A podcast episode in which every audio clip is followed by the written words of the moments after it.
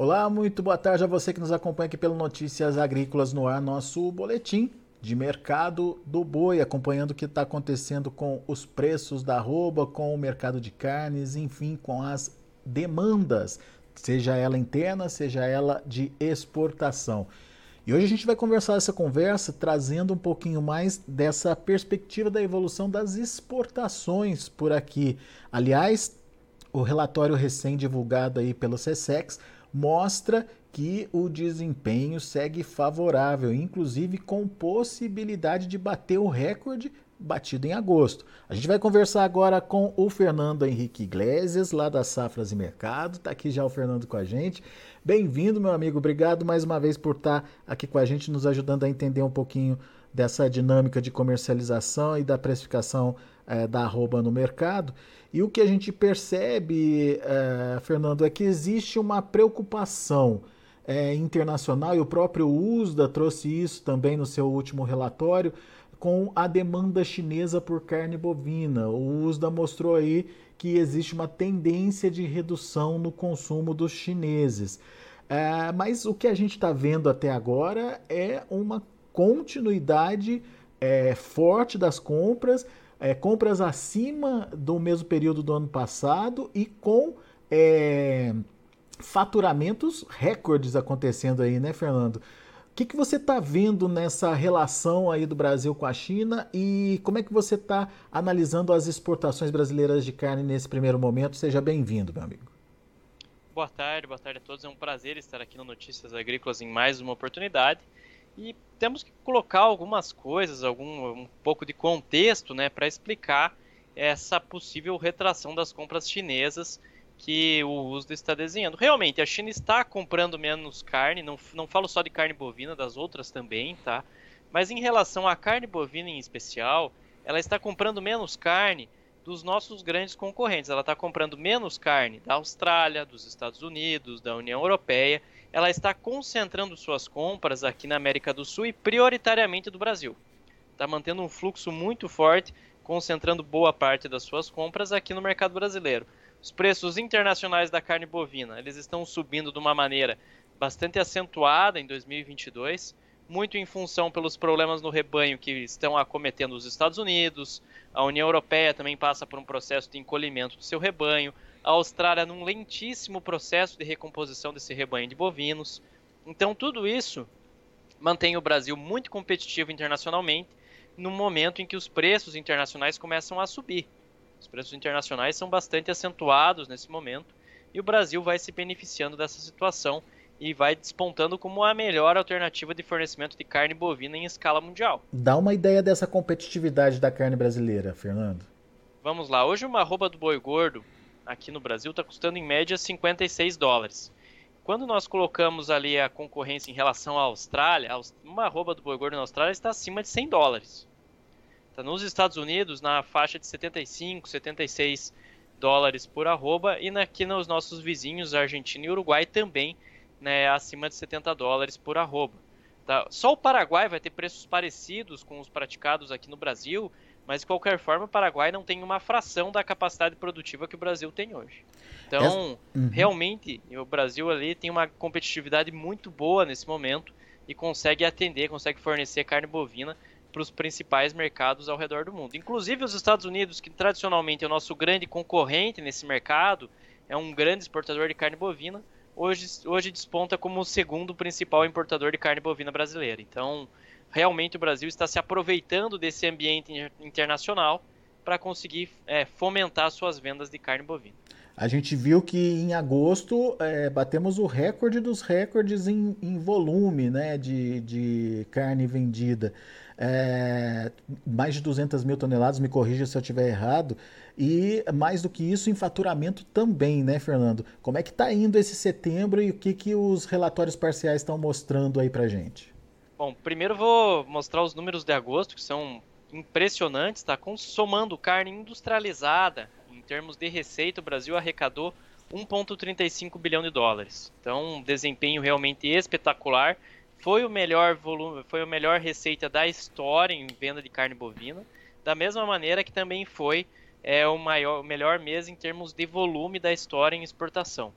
Tá? Setembro vai muito bem, temos um volume muito bom de vendas até o momento. Foram 114 mil toneladas, de acordo com o relatório que saiu na segunda-feira. Tá? É, em receita também um desempenho muito bom.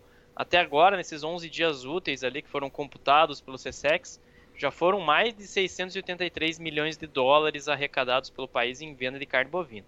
Então, a exportação hoje de carne bovina ela é um dos grandes destaques da balança comercial brasileira.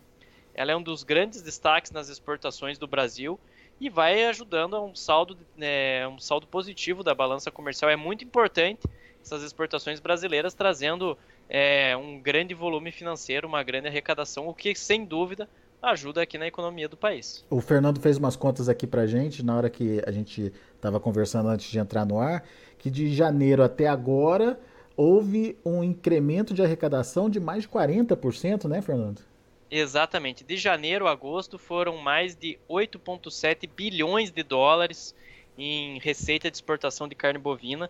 Foi um, é, um crescimento de 41% é, na comparação com 2021. E eu preciso reforçar uma coisa aqui: 2021, é, nós estamos contabilizando até agora os meses que não houve o impacto do embargo. Tá? Não, estamos é, esses 6,1 bilhão, bilhões de dólares que foram arrecadados em 2021 hum. é sem considerar aquele embargo do último quadrimestre. E o desempenho já era considerado muito positivo àquela época. Então, esses 8,7 bilhões é um, são um grande destaque realmente para o setor carnes brasileiro. Isso, isso é relevante que o Fernando está falando, porque a gente está comparando um período que ainda não tínhamos o problema, né? É, a partir de agora, de, de setembro, outubro, se eu não me engano, a coisa muda um pouquinho. Mas, enfim, quando a gente compara esse período, 40% a mais de, de arrecadação, a gente está falando de uma carne é, custando no mercado internacional, é, que, sendo negociado no mercado internacional, a que nível, Fernando? Em torno de 6 mil dólares a tonelada em 2022. Já tivemos picos ali de 6,5, 6,4 mil dólares a tonelada mas realmente os preços internacionais estão bem, é, são bem expressivos. E só para contextualizar, é, a média dos demais importadores está ali mantendo 5,5 mil dólares a tonelada, 5,7 mil dólares a tonelada, enquanto a China está pagando o ano inteiro, é, basicamente, acima de 5,9 mil dólares a tonelada. Então, uhum. além de comprar muito, a China está pagando caro pela carne bovina brasileira, está pagando um valor elevado para essa carne bovina. Isso justifica também por que, que o, o, aquele boi padrão China está carregando um ágio de quase de 20 a 30 reais na comparação com animais que são destinados ao mercado doméstico. Isso explica por que, que o frigorífico dá tanto valor a esse tipo de animal. Porque a receita que ele consegue com vendas pra, é, com destino à China é espetacular. Simplesmente espetacular. Hoje, com, como que está essa diferença, Fernando, do boi comum para o boi China? Bom, em São Paulo, Tá? Há relatos de uma ou outra negociação acontecendo acima de 300 reais por arroba para animais padrão China. Tá? O mercado está se concentrando ali a 290 até 300 reais por arroba para animais que são que cumprem esses requisitos de exportação, animais jovens com até 30 meses de idade. É, para animais que são destinados ao mercado doméstico, as negociações estão acontecendo de 270 reais até 280 vai ter, dependendo da terminação, dependendo de como esse animal é, chega ali no, no, frigorífico, vai, pode chegar ali a 280, etc. Mas não passa, não vai além disso. Então tem uma, um ágio bom entre o, o pecuarista que se dedica a engordar esse tipo de animal, também vai conseguir uma rentabilidade melhor. Muito bem.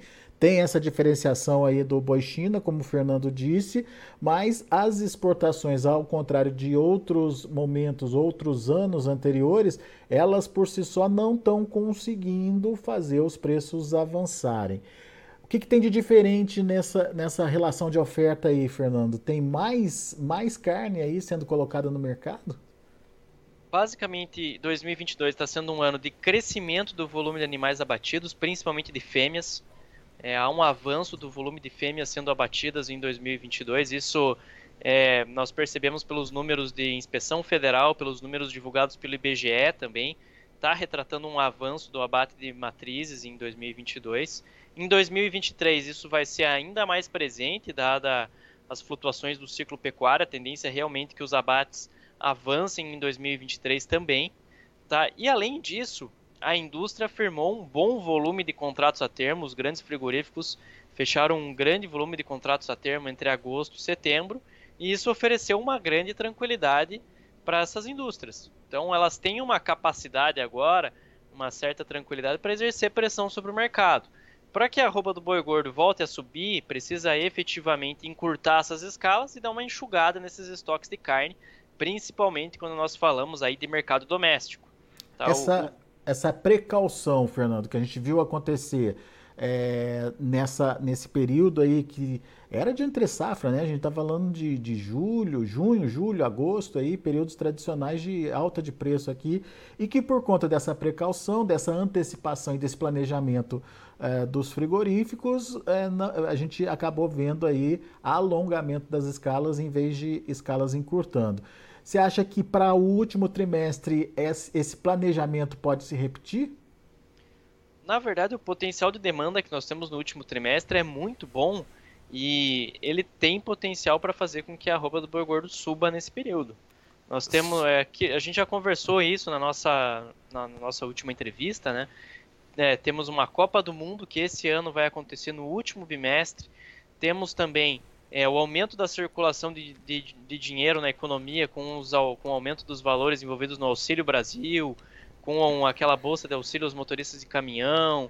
É, há também é, que ser considerado esse fluxo muito intenso de exportações que pode melhorar ainda mais, né? podemos ter volumes aumentando em função dos preparativos da China para atender sua demanda no novo lunar.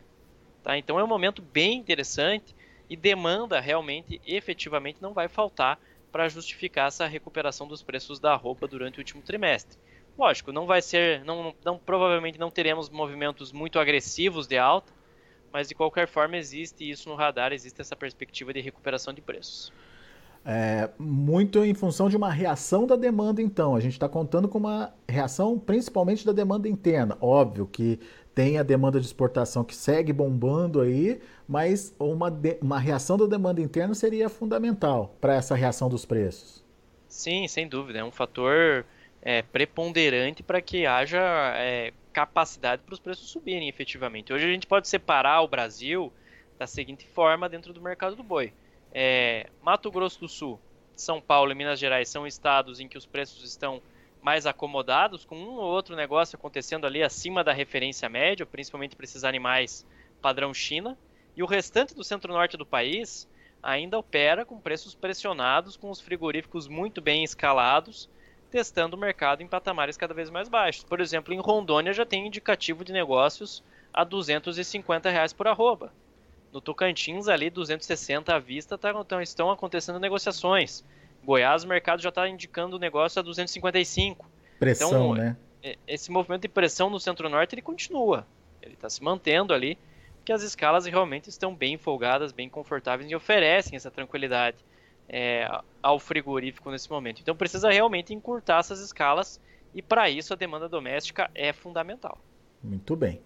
Agora, e o Centro-Sul, Fernando, já tem aí um, é, um esboço de reação, uma, um cenário já um pouco diferente é, em relação a essa pressão de preços? O que, que você está vendo?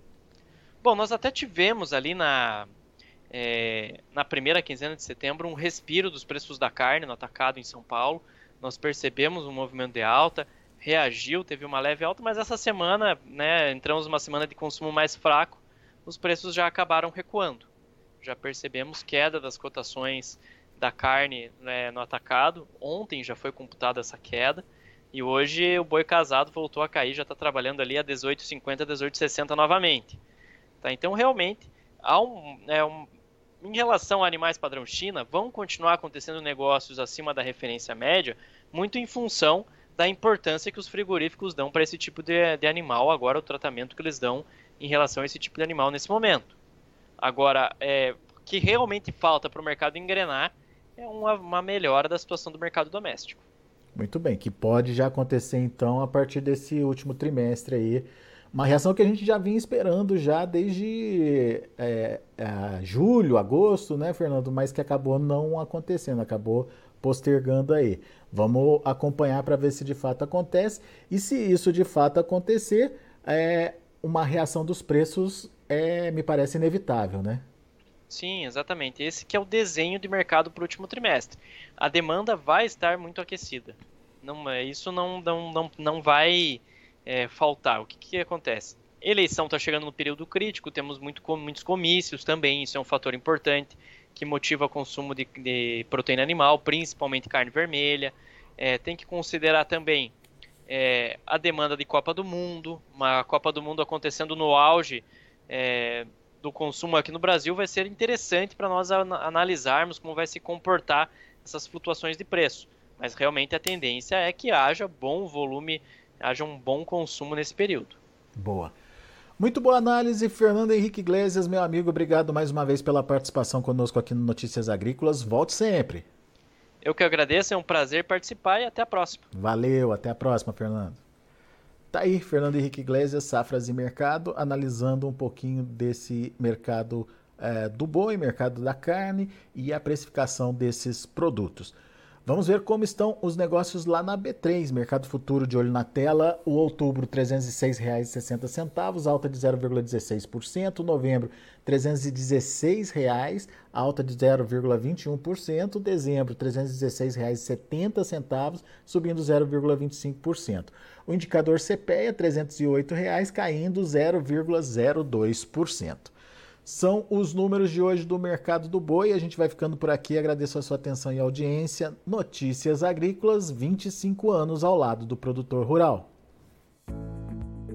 Participe das nossas mídias sociais no Facebook Notícias Agrícolas, no Instagram, arroba Notícias Agrícolas e em nosso Twitter, arroba Notiagre. E para assistir todos os nossos vídeos, se inscreva no YouTube e na Twitch Notícias Agrícolas Oficial.